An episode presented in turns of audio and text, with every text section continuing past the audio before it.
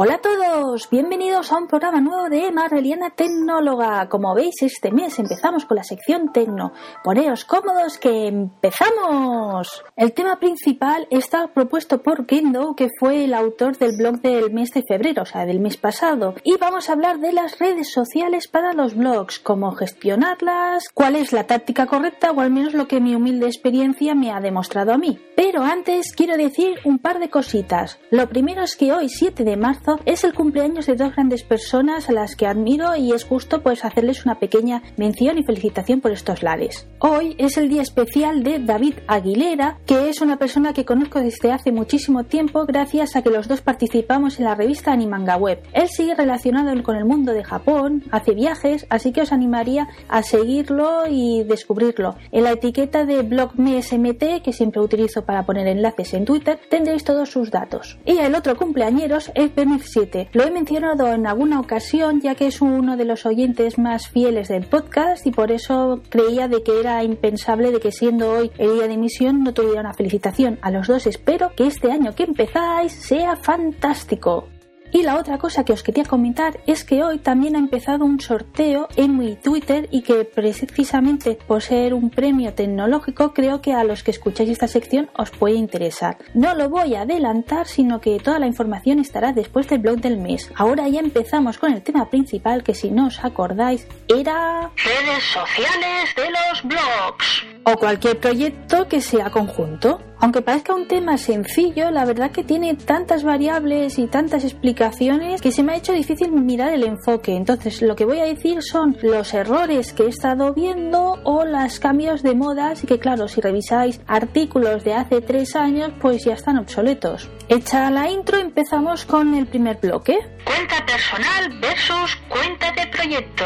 Antiguamente es cierto que las redes sociales fomentaban el tema de la marca corporativa. Lo que me refiero es que, por ejemplo, Marbeliana Tecnóloga sería mejor tener esa marca registrada y puesta con imagen y demás antes de que yo firmara como Vanessa Calonge. Había muchos motivos para hacerlo, como por ejemplo podría ser la segmentación de público, pero básicamente era de que la gente no buscaba a la persona, sino que le interesaba lo que decía, comentaba y entonces pues era un ¿para qué me voy a tragar tu historia, tu vida, tus cenas, tus viajes, si a mí, por ejemplo, solo me gusta cómo reseñas y cómo recomiendas libros. Y aunque los gurús decían de que teníamos que crear una cuenta para nuestros proyectos y decíamos tener un blog o cualquier otra iniciativa de proyecto creativo, yo siempre he defendido de que la marca personal es la base y la que se debería trabajar y que nuestros proyectos pues simplemente con un hashtag ya serviría. La prueba está de que lo estoy haciendo con Marbeliana Tecnóloga y me está funcionando muy bien y en su momento con el libro Universo Agapornis también fue así.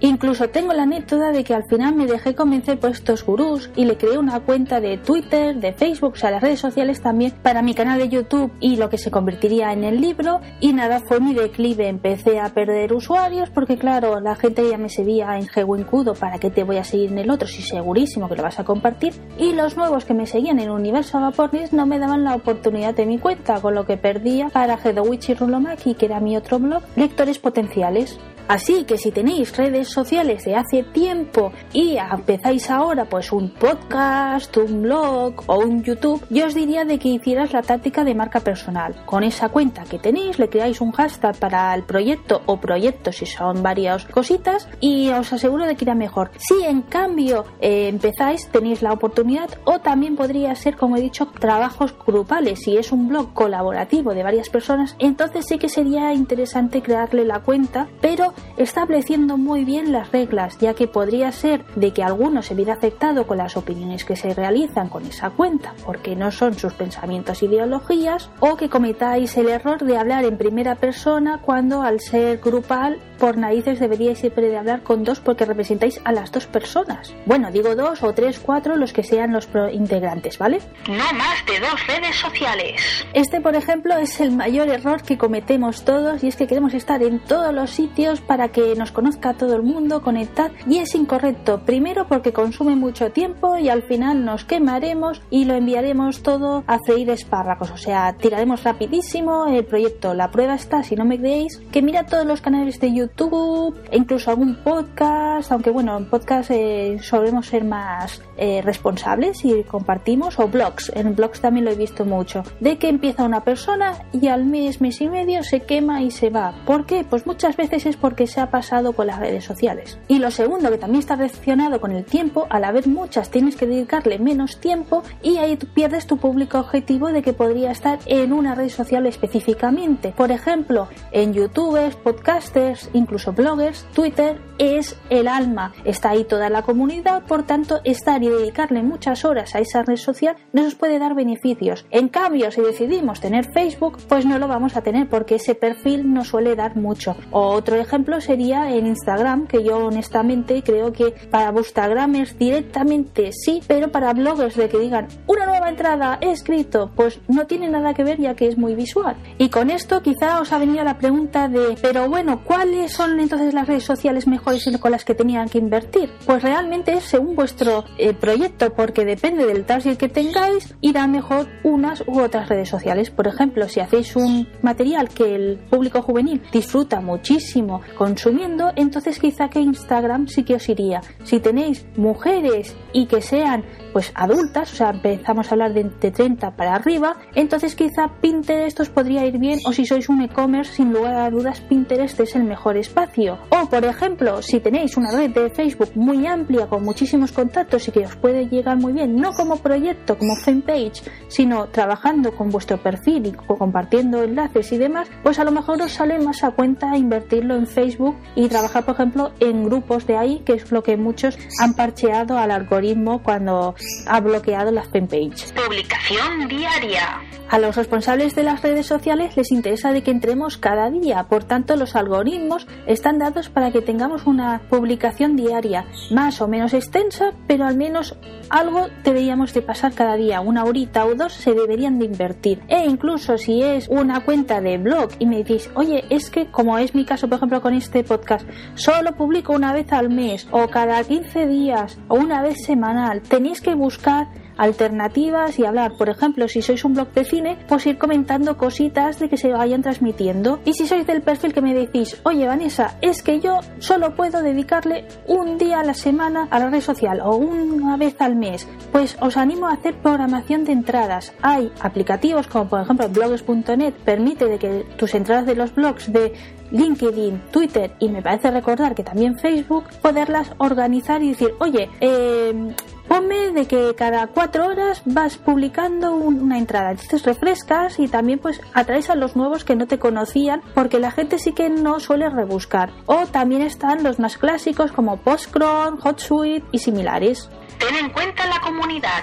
Este es el santo grial de la actualidad. Ahora ya no son lobos solitarios que solo comparten lo mío, yo paso y como mucho contesto dos comentarios o dos. No, nos piden de que comentemos, de que participemos. Primero porque nos gusta y nos sentimos queridos y luego porque también los algoritmos me está dando la sensación que lo está contando. Al menos con Twitter ya os digo que es la sensación que tengo. Así que no solo publiquemos tweets propios y tweets promocionales, sino compartamos enlaces de los compañeros, mencionemos, retuiteemos sus mensajes sin ningún problema, le damos a favoritos e incluso si nos proponen temas para tratar en nuestros proyectos, tengámoslos en cuenta. Y ya bueno, si como es mi caso consigues de que colaboren y que participen en alguna sección, anímalos y quédatelos. Por ejemplo, Zorzamot se ha quedado como colaborador habitual para la zona Marvel y tenemos a Manorico que cuando hago especiales también pasa y hacemos pues tertulietas y demás. O por ejemplo, como ahora mismo que va a empezar el blog del mes que participáis todos los que queréis. Esta semana, bueno, esta semana, este mes son dos personitas muy especiales. No me enrollo más que quiero que se presenten ellas mismas. ¡Adelante! Blog del mes. Hola, aventurero. Yo soy Marilú. Y yo soy Rafi. Y juntas formamos la Cantimplora Aventurera. Muchas gracias, Vanessa, por invitarnos a participar en Marbeliana Tecnóloga. Nos hace mucha ilusión ser el blog de este mes. Te conocimos por casualidad a través de las redes sociales y ya te consideramos una de nuestras mejores amigas virtuales. Es un placer leer tus posts y poder ser partícipe, en este caso, de un podcast. Además, te agradecemos que sean estos días, cuando estamos tan contentas e ilusionadas, ya que la semana pasada fue nuestro segundo aniversario. Con este motivo, conseguimos reunir 22 propuestas de blogueros compañeros para disfrutar y sentir en familia. Una colaboración de la que estamos muy orgullosas. Además, ese mismo día estrenamos un nuevo avatar que nos diseñó eh, Miguel Ángel Valverde, una persona a la que le estamos muy agradecida por su paciencia y por su creatividad y que está causando muy buenas sensaciones en todo el mundo. Además, estamos jugando a que de ese avatar todo el mundo adivine quién es quién. Y además, por si fuera poco, la semana pasada también salieron los resultados de las votaciones de los premios Madrefera. Era la primera vez que nos presentábamos a ellos y hemos quedado novenas de 64 blogs en la categoría de ocio familiar y manualidades. La verdad es que estamos súper orgullosas. Le queremos dar las gracias a todo el mundo que nos ha votado, porque estar en esa posición significa que mucha gente nos ha votado. Amigos, familiares, seguidores. Es más, sabemos que tú también nos has votado. ¿Quién nos iba a decir a nosotras hace dos años que llegaríamos hasta donde hemos llegado? En este tiempo hemos aprendido mucho sobre blogs, sobre redes sociales, pero lo más importante es la cantidad de personas que hemos conocido y con las que compartimos aventuras tanto en el espacio físico como en el espacio virtual. La Cantimplora Aventurera surgió tras darnos cuenta de que cada lunes compartíamos la impresión y las anécdotas de lo que habíamos hecho durante el fin de semana con nuestra familia y pensamos que podía ser interesante compartir nuestra aventura con el resto de familias que por desconocimiento o bien por pereza o por falta de motivación se quedan en casa durante el fin de semana. Somos dos almerienses enamoradas de nuestra tierra y nos encanta la naturaleza. Teniendo en cuenta el beneficio que aporta tanto a los peques como a los mayores realizar actividades al aire libre, la mayoría de nuestras aventuras tienen lugar en el medio natural, sin perder de vista la historia, la cultura y la gastronomía, por supuesto. Y ya que hablamos de gastronomía, ¿no, Marilú? Pues tenemos que recordar que el que no lo sepa, que este año Almería es la capital española de la gastronomía. Para que luego digan que aquí las tapas es lo primero, lo más importante. ¿Sí o no? Sí, sí. Además, hay que venir de ruta de tapas por Almería. ¿Quién sabe, Vanessa? A lo mejor sea una oportunidad para virtualizarnos y hacer una quedada.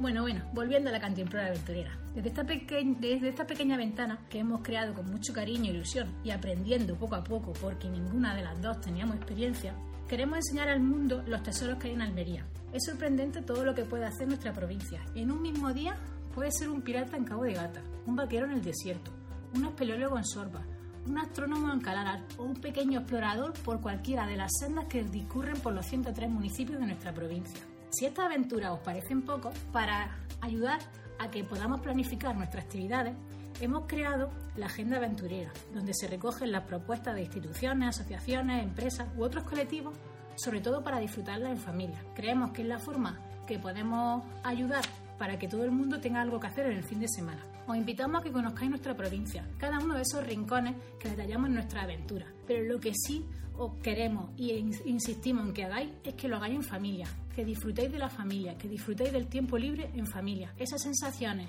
y esos momentos son el mayor regalo que vamos a tener todos, tanto niños como mayores. Y si en esos momentos podemos incluir a los abuelos, los tíos y los primos, mejor que mejor. Esperamos que con esta explicación entendáis un poco más por qué surge la cantimplora aventurera y eh, al menos a través de nuestras voces sepáis quiénes son Rafa y Marilu. No sabemos nada más que no podemos nada más que deciros que simplemente muchas gracias por seguirnos y por formar parte de esta cantimplora.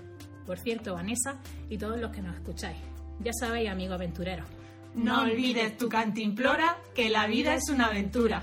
Ya por escrito y por la actividad que tienen en Twitter demuestran que son un amor de personas, pero así poniéndoles voz es una ratificación y que no me he equivocado ni un épice en ellas. Por eso, si os ha gustado y os ha transmitido lo mismo que a mí, os animo a seguirlas y también pues darles como regalo de este segundo aniversario del blog llegar a los 2.000 seguidores en Twitter, que les falta nada. Y sobre la quedada a vuestra tierra y concretamente encima para disfrutar las delicias que tenéis, ya sabéis que por mí no me tenéis que convencer, o sea, es que ya iría ya mismo, lo que pasa que hay cositas aún y bueno, pero que os cojo la palabra y si no es en este año gastronómico, nos montamos nuestro propio año, chicas. Y para finalizar, sí, vengo con el sorteo para todos los que estéis aquí comiendo y diciendo, ah, ¿cuándo acaba y cuándo empieza? Que yo quiero saber, ¿qué, qué va? Cuando llegué a los 2.000 seguidores, la verdad que me apetecía agradeceros el apoyo porque es que los conseguí en un día. O sea, el día 31 de diciembre dije, jo, el, el propósito que me había propuesto para el 2018 de llegar a 2.000 seguidores en Twitter no lo he cumplido. Y sois tan fantásticos que la comunidad empezó a moverse y mi deseo se cumplió y comencé 2019 con 2.000 seguidores. Y al inicio del tercer mes ya me siguen 2.600 seguidores. La verdad es que estoy teniendo un crecimiento que no me lo creo. Ya ha llegado el momento de agradeceroslo con este sorteo. Desde hoy hasta el 22 de marzo podréis optar a ganar un reloj inteligente Daril, de estos tan chulos que se llevan los smartwatch, ¿de acuerdo? Y por eso os decía de que siendo un audio de tecnología era justo mencionarlo y daros la oportunidad. Este premio ha sido cedido por turegalodeempresa.es. Este sorteo es para todos los que residáis en territorio español o el envío se puede hacer a España, ¿de acuerdo? O sea que si tenéis algún amigo o familiar que lo pudiera recibir, también es una opción. Todas las bases las podéis encontrar en el enlace que hay en la descripción de este podcast. Podéis entrar en el blog, que es donde realmente están. O si no, pues por comentarios, si no lo termináis de ver, me lo decís y yo os paso los datos y lo vamos hablando. Que no sea que no participéis porque no queda algo claro, ¿de acuerdo? Y ahora sí, ya he dicho todo. Espero que hayáis disfrutado. Nos vemos el mes que viene para la zona Tecno y en breve publicamos la zona Marvel. Os espero por ahí, Marvelianos.